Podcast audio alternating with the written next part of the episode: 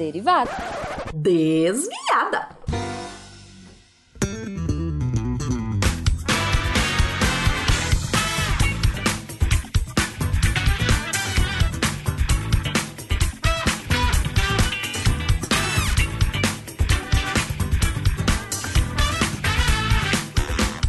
Bom horário, pessoal! Aqui é a Dev Cabral, editora do portal, e atualmente a desviada responsável pela leitura de e-mails e comentários nos posts.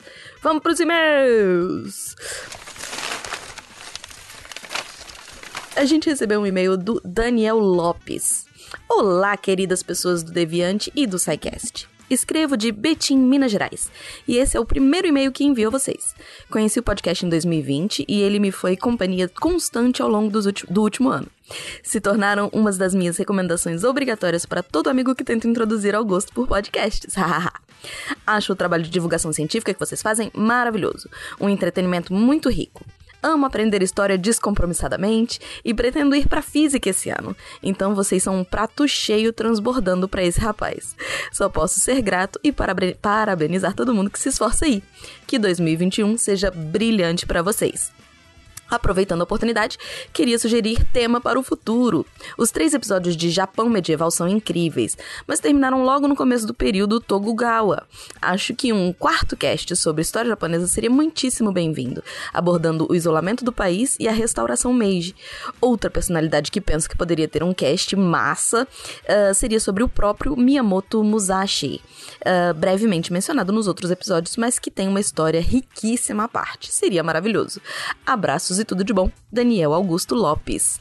Daniel, muito obrigado pelo e-mail, muito obrigado pelo carinho e não precisa se estressar, não precisa preocupar que não tem chance da gente parar de falar de Japão. Sabe por quê? Maria. Maria é especialista em Japão. Então, assim, a gente vai continuar falando sempre sobre Japão. Se eu não me engano, esse que você tá querendo aí, uma continuação, é um quarto cast, já está em produção. Então, uh, é só aguardar que tá chegando, tá bom? Vamos para os comentários nos posts. SciCast 411 Religiões não monoteístas. Dipkiran comentou: Ótimo episódio. Tenham um feliz ano novo. As divindades da religião, das religiões do animismo eram animais, árvores ou seres humanos? Pois eu ouvi falar no Nerdcast que as primeiras divindades eram figuras da natureza e não humanas, pois os animais a natureza traziam a comida e o clima, por exemplo. Muitos deuses egípcios como face, com faces de animais. Também os deuses celtas mais antigos, Cernunnos e Eiocha os celtas também acha, achavam sagradas as árvores, os cervos e cisnes. Na mitologia nórdica germânica, a vaca que lambeu o gelo, o boi que alguns mesopotâmios louvaram, aquele boi também que os judeus uh, louvaram quando Moisés subiu na montanha.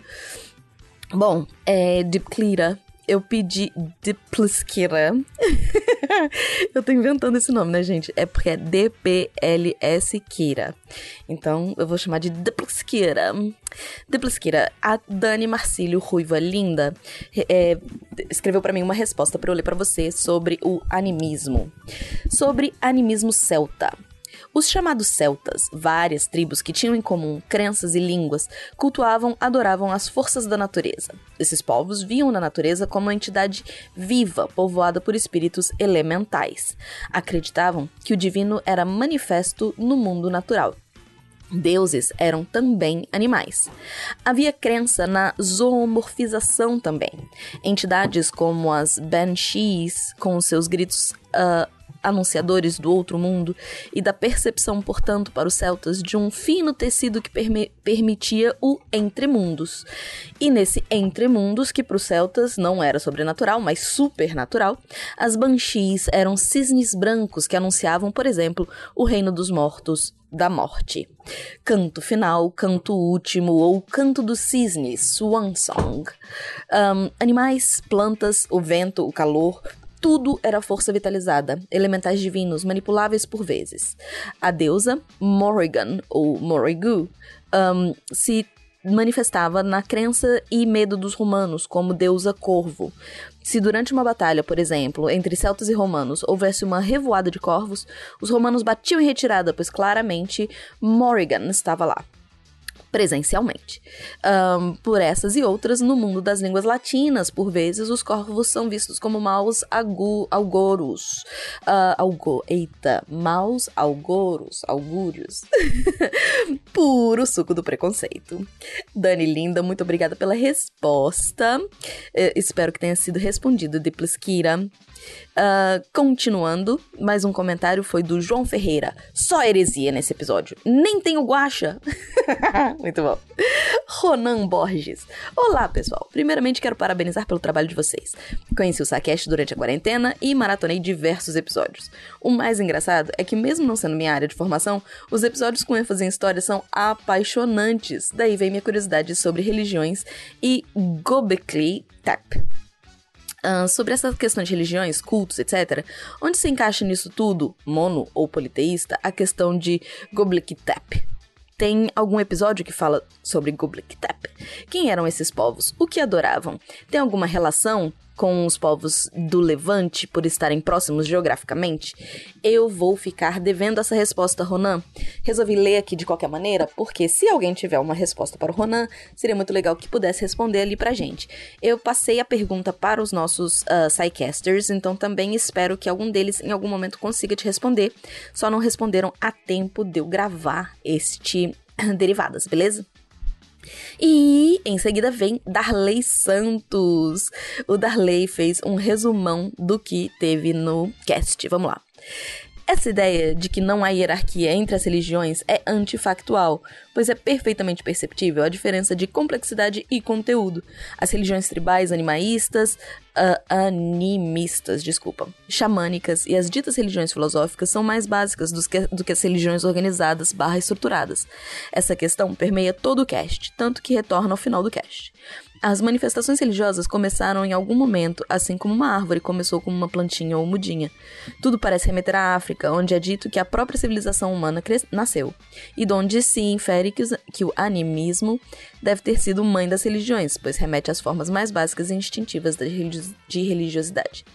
É bom salientar que há uma diferença, apesar das semelhanças, entre os santos católicos e os heróis pagãos gregos travestidos em semideuses, que leva em conta a teologia cristã, que diz que primeiro Deus é que se relaciona com o homem criatura, em seu auxílio, somente depois o homem responde à presença de Deus.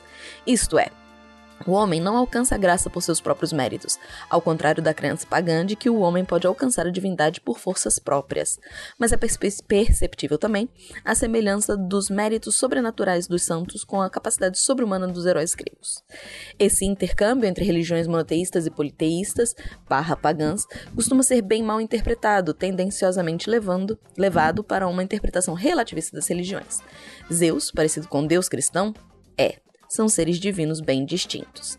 A data do Natal, enquanto comemoração do nascimento de Jesus Cristo, cair numa data comemorativa do solstício de inverno nos países do hemisfério norte? Pois bem, pois bem. Vocês abordam também a visão uh, orientalista do Ocidente em interpretar erroneamente o confucionismo, taoísmo, shintoísmo como religiões e não apenas como um código ético, filosófico ou não. Ah, então hinduísmo e budismo são de fato religiões filosóficas? Bem, quando o Papa Bento XVI falou certa vez que todas as religiões, de todas as religiões, mas excluiu o budismo e todas as, essas doutrinas da definição da religião, até a monja reclamou. A tese do monomito ou jornada do herói discutiram a existência de uma característica comum a todas as religiões, a invariante constante, que explicaria a razão de ser todas as religiões. Mas percebe-se que essas discussões são muito motivadas para atender a um anseio relativista que nivele todas as religiões. As religiões são diversas em suas características e estruturas. A diversidade religiosa é um fato. Como se a intuiu, a constante é a busca pelo transcendente, pelo algo que vai além de nós, que seria a vontade de encontrar Deus. Deve ser por isso, deve ser possível encontrar na própria gênese psíquica do ser humano, povoada por arquétipos ancestrais, a própria razão de ser da religião. Que ranço dá essa ideia de Jesus Goku. Aff. muito, muito obrigada, Darley. A gente teve comentário também do Ricardo Gomes. Ótimo episódio. Foi mencionado o patrono da ecologia do Brasil, Augusto Rushi. Uh, tem um episódio de biografia dele no Biologia In Situ Podcast, explicando melhor essa história da pagelança. Recomendo muito e colocou o link lá pra gente. E a Eloá Caramuro, Caramuru é, ótimo episódio mesmo, o Biologia In Situ Podcast. Tem um episódio super incrível mesmo, vocês poderiam ir lá conferir. Então, todo mundo, pelo menos duas pessoas aqui colocando uh, a sugestão do Biologia In Situ Podcast para poder falar sobre, para ouvirem sobre essa parte de um, do Augusto Rush. Um, SciCast 412 Crocodilianos. Uh, Juliano Júlio, melhor vírgula sonora. Diplskira. Quando eu vi o nome do programa, eu pensei que era sobre teorias da conspiração. KKKK. Mas enfim, vocês infelizmente não chamaram o Pirula de novo. Esse é o segundo programa sobre crocodilos. Bem, então, no ramo dos jacarés, vocês estão atrás do Dragões de Garagem que chamaram o Pirula, kkk. Mas vocês ainda são meu segundo podcast favorito. O primeiro, vocês poderiam adivinhar, é o Nerdcast. Hehehe. Muitíssimo obrigado pelo programa e que venham muitos mais nesses e nos próximos anos. Obrigada de Plisquira. É, foi um cast muito gostoso de ouvir mesmo, esse dos crocodilos. Infelizmente, nem sempre dá pra gente chamar todo mundo, né? Eu entendo a frustração. Teve mais gente aqui, o Manuel Amora. Primeiro conteúdo da internet brasileira sobre o crocodilo, crocodilo sem o pirula. Igual P. Sabe aquela carinha de linguinha pra fora? É. Enfim. Então não dá pra gente chamar sempre, mas. Uh, que bom que gostaram do cast de qualquer maneira. André Miola Bueno. Nos 55 minutos e 50 segundos, alguém fala força lasciva. É isso mesmo? Se for, então a afirmação jacaré no seco anda seria ainda mais verdadeira. KKKKK. Acredito que o correto seria força latente. Hashtag quinta série. Obrigado, André. Alan Silva. Ouvindo esse episódio, eu finalmente entendi a frase o amor mata. Muito bom. Darley Santos. Aê! Três convidados da região norte. O presente cast traz muitas informações impressionantes sobre as espécies desses grupos de animais. Dá até vontade de assistir um filme com esses bichanos como protagonistas. E com certeza, eles não estarão sendo amáveis, e sim mortíferos. ora, ora, gente, são exímias máquinas de matar, né? Escutamos aqui curiosas informações, como a capacidade de deixar a boca aberta, mas a garganta fechada, ou o fato do termo jacaré ser de origem indígena, então só ser usado no Brasil. De fato, não costumo escutar notícias de crocodilos na Europa, muito menos na Antártida. Felizmente ou não, hipopótamos matam mais do que crocodilos. Uhum. Os crocodilos e jacarés atuais são uma pálida evidência dos crocodilianos pré-históricos, certo? Borboletas, passarinhos e crocodilos têm uma relação ecológica marcada pela conveniência e ousadia e alegria. Eu tô adorando esses resumos do Darley. Obrigada, Darley. Cláudio Melgaço. Só amei esse episódio. Piadas excelentes. Veja o padrão do meu humor. Para quem nasceu nos anos 90. Quero deixar aqui uma menção ao projeto Caimã, aqui em Vitorinha, Espírito Santo. Vale conhecer.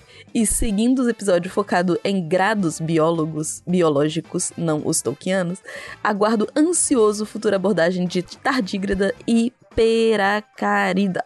Feliz ano novo. Obrigada, Cláudio. O Werther respondeu ao um, Cláudio.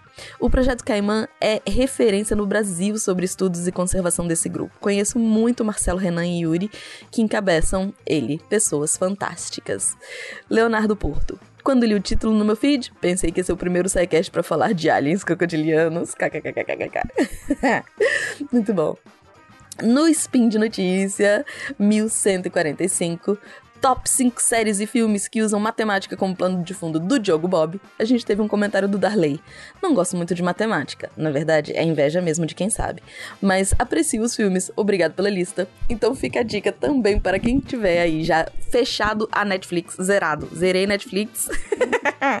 Diogo Bob no, no Spin de Notícia 1145 traz cinco séries e filmes que usam matemática como plano de fundo para você se divertir. Um, vou trazer também um comentário que apareceu no Ciência Sem Fio. O Ciência Sem Fio que eu amei e me diverti muitíssimo de fazer com a Cris, a pesquisa da Cris Vasconcelos. Um, o Anderson Alves colocou muito engraçada a dinâmica das meninas, brincando e explicando o assunto. Muito, muito, muito bom. Um, é isso, pessoal. Se você não quer deixar comentário no post, se você quer fazer só um chega mais, fala aqui no meu ouvidinho, me manda e-mail para contato.com.br. Aqui é a Debbie Cabral E é isso, gente. Vai deixando mensagem aí, por favor. É sempre muito bom estar em contato com vocês, tá?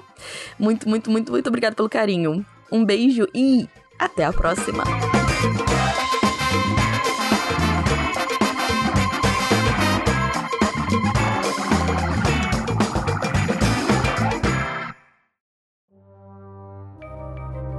Este programa foi produzido por Mentes Deviantes. deviante.com.br